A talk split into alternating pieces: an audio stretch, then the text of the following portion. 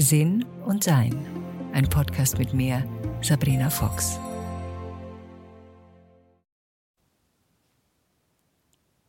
Seelenfamilie, Seelenpartner, Spirit Family. Das ist ein Thema, das sehr sehnsuchtsbeladen ist bei vielen. Gerade wohl, wenn wir uns alleine fühlen in dem, was wir da erleben. Oder wenn unsere Freunde glauben, wir drehen gerade durch. Oder wenn sie sich Sorgen machen um unseren äh, Geisteszustand.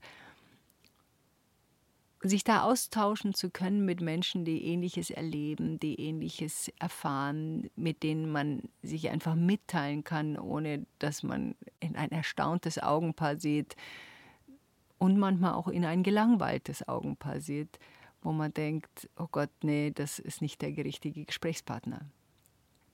Ich glaube, dass wir immer mit Menschen zusammen sind, die zu unserer Seelenfamilie gehören. Also jeder in meinem Leben ist ein Aspekt meiner Seelenfamilie.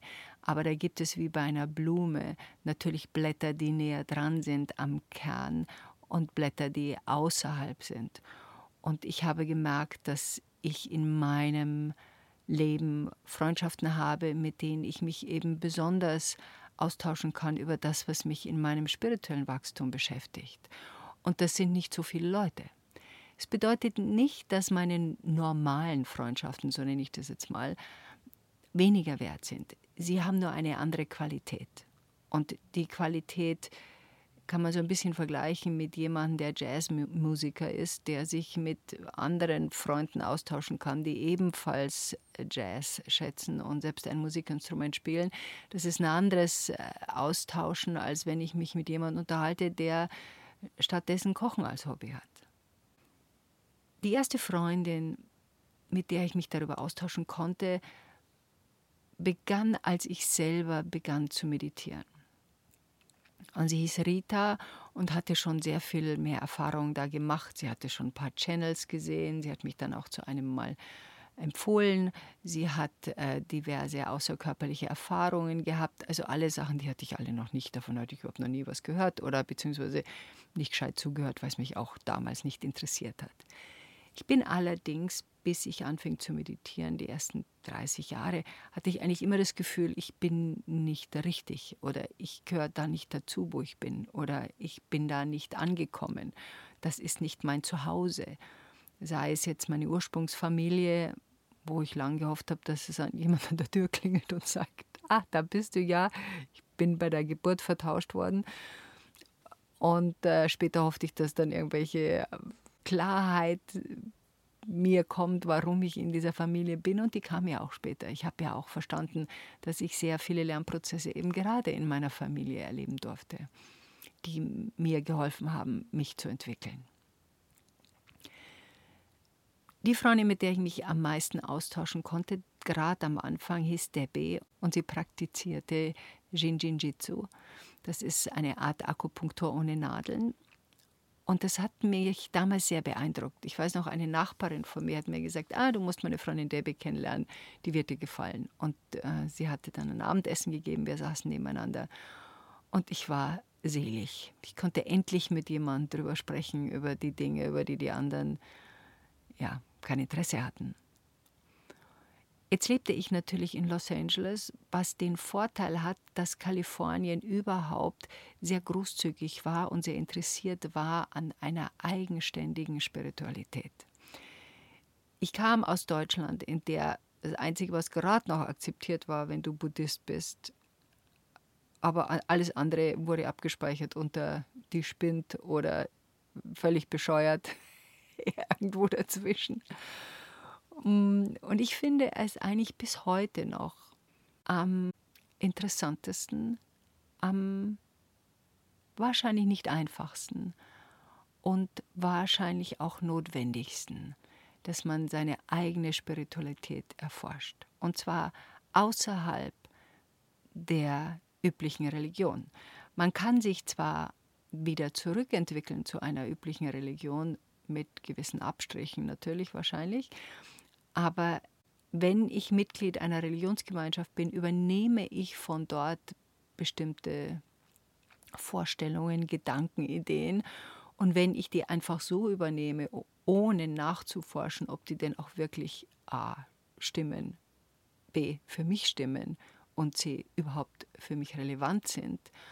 Und ob ich die allem da zustimmen kann, was mir da vorgegeben wird, solange ich das nicht getan habe, solange habe ich zwar eine gewisse Religiosität entwickelt, aber eben meiner Meinung nach nicht meine eigene tiefe Spiritualität entwickelt.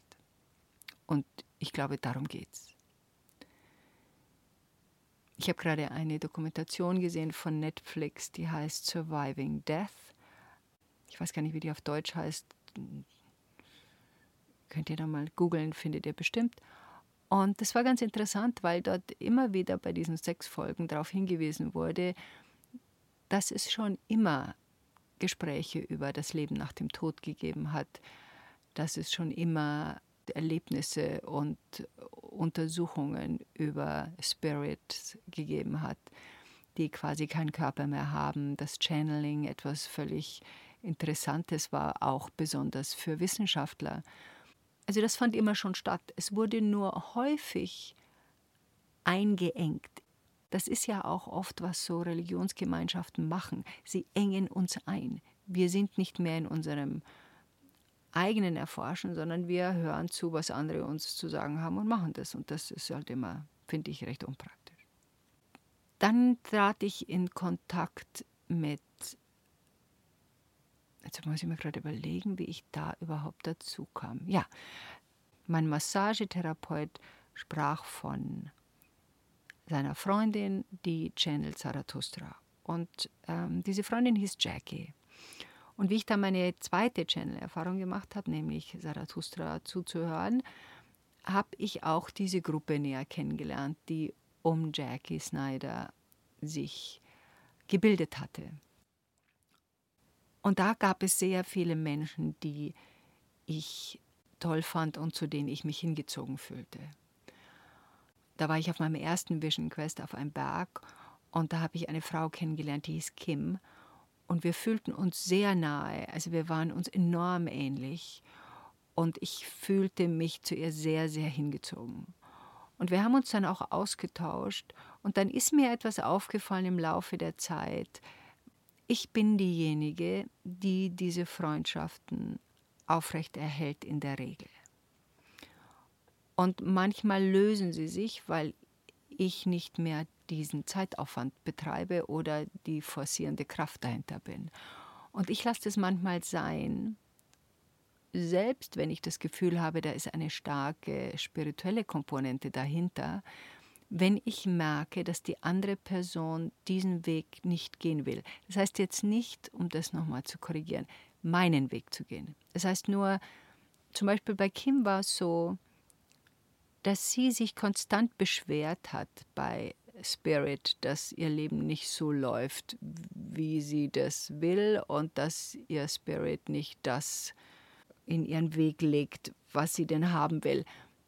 Also auf so eine Idee würde ich gar nicht mal kommen, sondern ich bin der Meinung, was ich mit meinem Leben mache und wie ich das lebe, ist mein freier Wille und meine Entscheidung. Und da ist niemand auf der anderen Seite, der mir das irgendwie hinlegen muss, damit das so klappt, wie ich das gerne hätte, sondern das ist meine Hausaufgabe, das so zu erschaffen durch meine neue Schwingung, durch andere Gedankengänge, durch ein klareres Sein, dass ich mir dann das Leben und mein Wohlbefinden so erschaffe, wie ich leben will.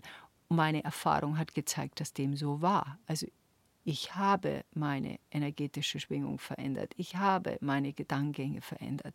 Ich habe meine Lebensumstände verändert. Aufgrund dieses Gefühls, dass da niemand anderer dafür zuständig ist und schon gar nicht Engel oder spirituelle Meister, sondern es ist immer noch mein Leben und immer noch meine Aufgabe, das zu tun. Und da waren wir völlig konträr. Ich weiß noch, wir waren einmal, haben wir eine Zeremonie gemacht nachts, wo sie aufstampfte und, und laut sagte einem I'm sick and tired of waiting that this is happening and why are you not bringing this to me? Also mich nervt es, dass das hier nicht passiert und warum bringt ihr das nicht zu mir? Wo ich einfach gedacht habe, nee, also das, das, ist, nicht, das ist nicht der Austausch, wo, wo ich mitspielen kann. Und dann hat sich das so Stück für Stück ähm, gelöst. Sie lebte auch in Washington, also wir waren sowieso nicht in derselben Stadt. Und das war dann, ja, ich habe immer noch, ich denke oft noch an sie, äh, sehr liebevoll an sie und hoffe, dass sie das erreicht hat, was sie erreichen wollte. Ich habe auch mal versucht, Kontakt aufzunehmen, aber der Response war, glaube ich, ein bisschen schwach, soweit ich mich erinnere, und habe es dann einfach gelassen. Dann kamen meine Seelenschwestern. Das war in dieser Gruppe um, um Jackie, gab es fünf Frauen, ähm, die alle mit S anfingen. Samantha, Sunny, Sharon, Sheila, Suzanne. Und die von Zarathustra wussten, dass es sieben Schwestern mal gab, die beschlossen haben, in diesem Leben nochmal zusammen auf die Welt zu kommen und die sich gegenseitig Unterstützung sind und die auch mit Zarathustra zusammenarbeiten werden. Und wie ich in diese Gruppe kam, schauten die mich natürlich ein bisschen neugierig an, weil ich halt eben auch mit einem S anfange. Ich war nun da völlig naiv, ich hatte überhaupt keine Ahnung, was die da für Gedankengänge hatten, aber sie haben sich so Stück für Stück sich mir angenähert. Dann in einer Meditation war mir klar, dass ich da dazu gehöre, zu diesen Seelenschwestern. Und von diesem Moment an, wie ich es üblicherweise handhabe, habe ich organisiert, dass wir uns treffen, dass wir Wochenenden gemeinsam haben. Wir haben dann später gemeinsame Reisen gemacht. Einmal sogar ein in Stelzhagen, wo ich früher Wochenworkshops gab, hatten wir auch einen Workshop mit fast allen Seelenschwestern. Und ich war die sechste und wir warteten dann alle noch auf die siebte Seelenschwester und die kam dann auch, ich glaube ein, zwei Jahre später und sie ist ebenfalls Sheila, Sheila Gillette, die Theo Channel, THEO, das ist eine Gruppe von Engeln. Wir kamen also zusammen, wir haben uns ausgetauscht, wir haben Urlaube miteinander verbracht, wir haben gemeinsam meditiert und ich hatte das Gefühl, und ich glaube, wir alle hatten das Gefühl, dass dies eine Freundschaft sein wird, die uns bis an unser Lebensende begleitet. Und sie hat es auch sehr, sehr lange getan. Parallel dazu lernte ich Eldie und David kennen. Ein Paar, die schon lange zusammen sind, jetzt verheiratet sind. Und gerade mit Eldie verband mich eine sehr große Nähe, die am Anfang noch nicht so stark war, sondern der war nett und sympathisch und war auf seinem spirituellen Weg genauso intensiv dran wie alle meine engen Freunde in dieser spirituellen Erforschung. Und wir haben uns eben ab und zu gesehen und ab und zu ausgetauscht. Dann ist etwas passiert, mit dem ich nicht gerechnet hatte. Nach circa 20, 25 Jahren intensivster Freundschaft mit meinen Seelenschwestern merkte ich plötzlich, dass sich etwas löste.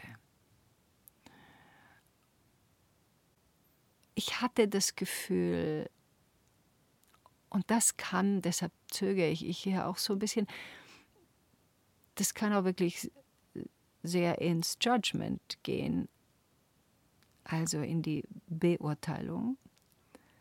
Ich hatte aber den Eindruck, als ob ihr Leben in irgendeiner Form stehen geblieben wäre. Also, hm, wie sage ich das?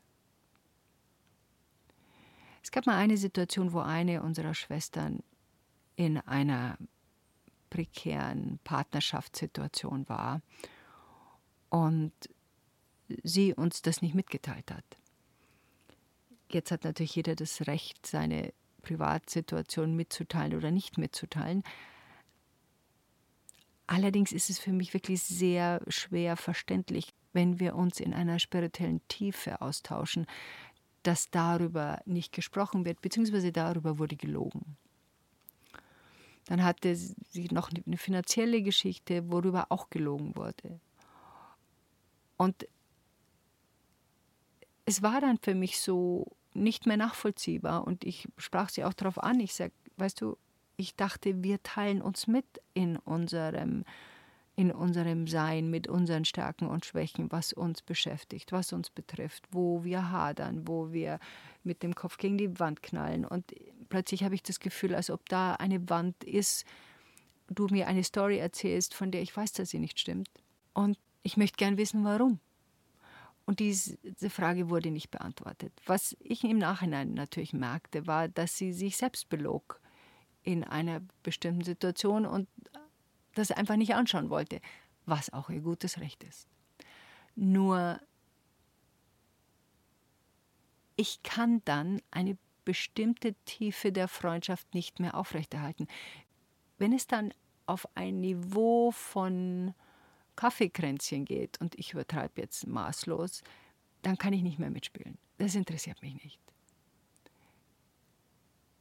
das ist nicht die Tiefe, die ich haben will in meinen Freundschaften. Und ich habe mich dann langsam ausgeklickt. Und so sind von den Seelenschwestern noch ein paar übrig, mit denen ich eine, einen tiefen Austausch haben kann. Und mit manchen hat sich das eben aufgelöst. Manche waren von Haus aus nicht so eng. Nur weil wir zu siebt waren, heißt es ja nicht, dass wir alle sieben gleich tief miteinander uns austauschen können. Manche waren mir näher und manche waren mir nicht so nah. Ich zog ja dann wieder zurück nach Deutschland, als ich aufhörte, groß zu planen. Früher haben wir zweimal im Jahr eine Reise miteinander gemacht. Das fand dann nicht mehr statt, aber immer wenn ich kam, sorgte ich dafür, dass wir uns trafen. Und irgendwann mal merkte ich, dass ich davon nicht mehr gestärkt zurückkam, sondern geschwächt zurückkam. Und dann habe ich es auch ein bisschen schleifen lassen. Das heißt jetzt nicht, dass bis an mein Lebensende das nicht wieder sich beleben kann. Jede von uns hat ja unterschiedliche Schritte, die sie geht. Und manchmal ist ein spirituelles Leben halt ein bisschen schwächer oder jemand geht in die andere Richtung oder jemand möchte etwas erforschen, was ich jetzt nicht so erforschen möchte. Und das kann natürlich sein. Also ich lasse diesen Weg auf habe mich aber nicht mehr so sehr eingebracht. Dann habe ich in Deutschland Frauen und Menschen kennengelernt, mit denen ich mich austauschen kann. Auch das hat mir große Freude gebracht. Da gibt es eben drei, vier, die mit meinem Liebsten mir da sehr nahe stehen und in denen ich diesen Austausch haben kann. Unter anderem meine Freunde Eva Maria und Wolfram Zohast, dann Ande Villar, Chefredakteurin von Natur und Hallen, die sind mir sehr, sehr nah und sehr eng, weil wir uns verstehen, weil wir uns austauschen können, weil wir auf einer Ebene uns mitteilen, die uns allen Freude macht. Und dann wurde meine Freundschaft zu LD Thompson sehr viel intensiver und äh, hatte eine Erfahrung der Bruderschaft fast. Und auch ein anderer Freund von mir, Jürgen, mit dem ich mich sehr oft unterhalte über spirituelle Themen, auch da ist eine Tiefe, die mir Freude macht. Warum erzähle ich das? Ich glaube, es braucht einen gewissen Impuls, diesen Freundschaften, diesem Gefühl von, ah, da ist jemand, den ich interessant finde und mit dem man sich austauschen kann, wirklich auch diesen Schritt zu gehen. Aber auch zu wissen, dass es manchmal Freundschaften gibt, die sich anders entwickeln. Also ich hatte gerade am Anfang meines spirituellen Lebens eine deutsche Freundin, die plötzlich sehr stark Jesus orientiert war. Nichts gegen Jesus, aber es gab nur noch Jesus. Es gab alles andere war falsch und das widersprach dem, was ich glaube und deshalb war ein Austausch nicht mehr möglich, weil sie davon ausging, dass ich auf jeden Fall falsch bin und sie mich ja, retten wollte, weil sie davon ausging, dass mein Weg der falsche war. Ich glaube aber, dass viele spirituelle Lehrerinnen und Lehrer aus derselben Quelle sprechen. Das ist für mich wie so eine große Deckenleuchte, die überall hinstrahlt. Und das heißt eben nicht, dass nur eine besser strahlt als die andere. Und ich glaube auch, dass jetzt in Zeiten, wo viele, ja, besonders Jesus-Anhänger der Meinung waren, dass Jesus vielleicht wiederkommt oder jemand anderer wiederkommt, der uns rettet, was ja auch in einigen Religionen der Fall ist. Ich glaube, es sind wir alle, die dieses Bewusstsein auf diese Welt bringen und uns ähm, mit unserer eigenen Schwingung miteinander verbinden. Also ich glaube nicht, dass nur einer kommt, hört, hört männlich, nur einer kommt oder eine kommt, die diese Welt heilt oder eine andere Religion bringt, sondern ich glaube, es sind wir alle, die gefragt sind und lernen, sich zu entwickeln und wach zu werden. Und ich wollte einfach mit diesem Gespräch über Seelenfreundschaften ein bisschen zum Ausdruck bringen, dass man denen natürlich auch nachgehen kann. Also das Gefühl zu haben, ah, da ist jemand, mit dem ich mich austauschen möchte. Die Herausforderung besteht, sich wirklich auszutauschen. Nicht zu tun, als ob. Nicht Erlebnisse kleiner zu machen. Nicht in kleinen Portionen mal schauen, was der andere verträgt, sondern wirklich zu sagen, das ist das, was mich interessiert. Ich meditiere regelmäßig. Ich kümmere mich um das und das und jenes. Und da besteht natürlich auch immer das gemeinsame Interesse darin, den anderen sein zu lassen, wie er ist. Und halt manchmal entwickeln sich diese Freundschaften eben auch wieder auseinander für eine gewisse Zeit. Manchmal können diese Freundschaften aber auch in verschiedene seltsame Ecken abdriften. Also da muss man auch aufpassen, dass dann man das Gefühl hat, da geht jetzt jemand in irgendwelche eigenartigen... In der spirituellen Welt gibt es für mich ein paar Dinge, die schaue ich mir an und denke mir, nee, das finde ich nicht, das glaube ich nicht. Das hat mit meiner Wachheit und Wahrheit überhaupt nichts zu tun. Das finde ich unpraktisch, manchmal auch gefährlich. Also da passe ich schon sehr genau auf, wo man da landet. Gerade was so Gemeinschaften betrifft, ich hatte ja vorher über Jackie gesprochen, das war eine, eine Gemeinschaft, die eben keine Sekte war. Da ging es nicht darum, dass man jemanden folgt, sondern wir alle waren Studierende und haben gelernt und haben uns ausgetauscht. Und jeder konnte eine andere Meinung haben, durfte sich auch ausdrücken. Da ging es nicht darum, dass man seine Freundschaften aufgibt oder sich irgendwie zu irgendwas verpflichtet. Und das ist halt ja ein großer Unterschied bei solchen spirituellen Gemeinschaften, wo es eben auch sehr viel nicht so dolle Sachen gibt.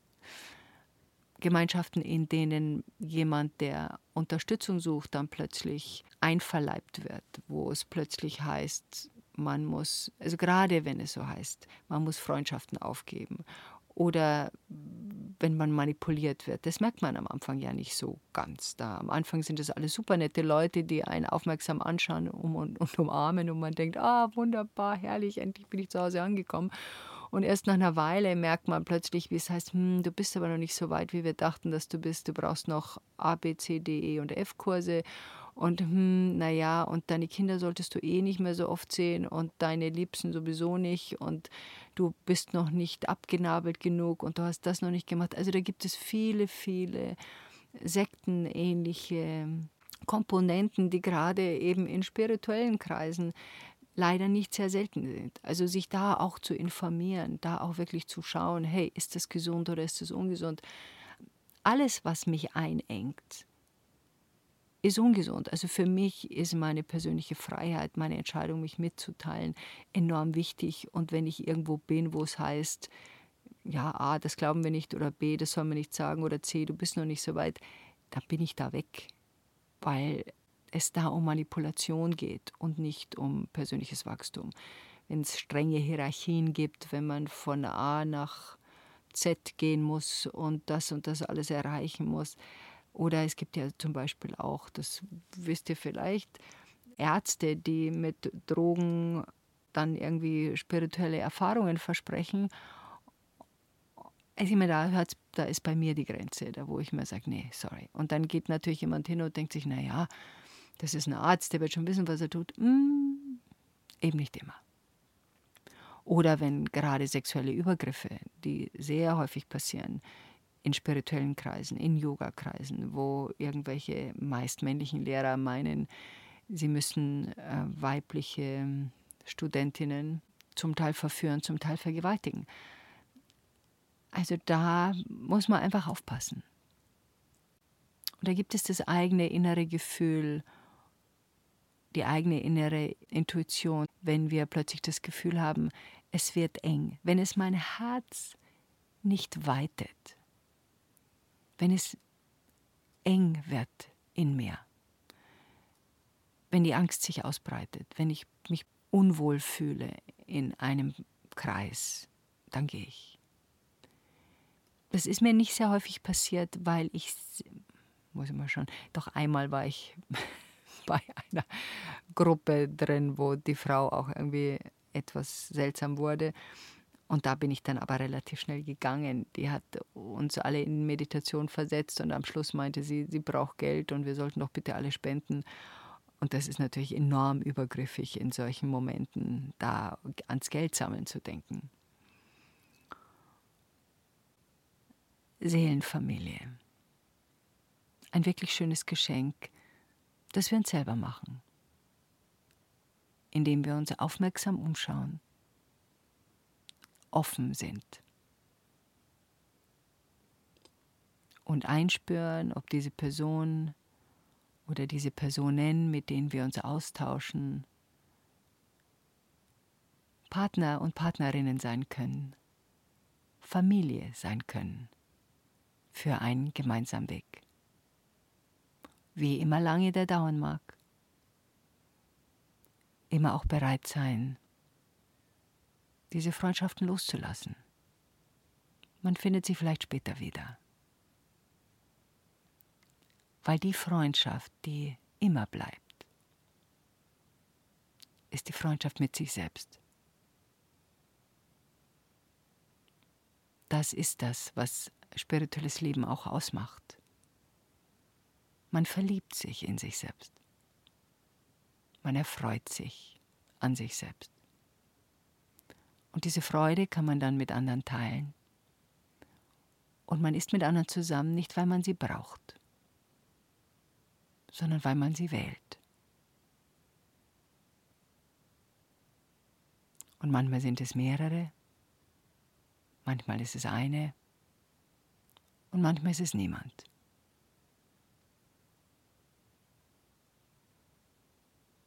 Und das mag wechseln.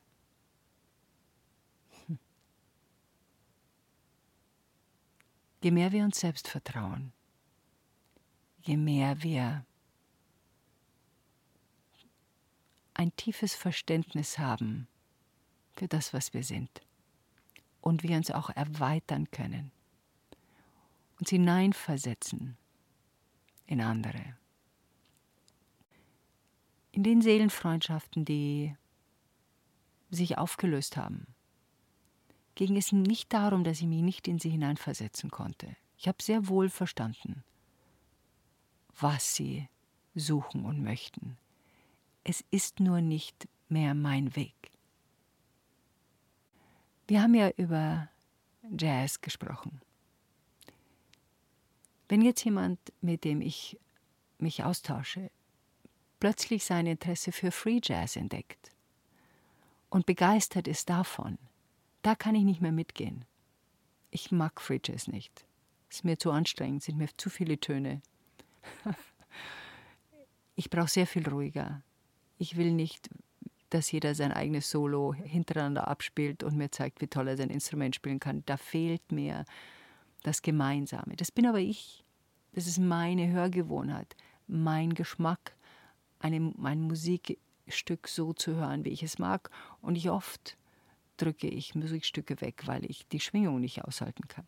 Das heißt nicht, dass der in der Free Jazz mag falsch liegt. Es ist nur eine andere Art der Erforschung nicht meine, aber eine andere Art der Forschung, die es auch sehr wertvoll macht für die Person. Und vielleicht irgendwann einmal treffen wir uns wieder in einer anderen Form des Jazz, mit der wir beide was anfangen können. Aber das wird man sehen. Das ist ja auch das Interesse daran, offen zu bleiben, wirklich offen zu bleiben für das, was sich zeigt, in uns und um uns herum. Seelenfamilie. Ich wünsche sie uns allen. Danke. Enjoy life.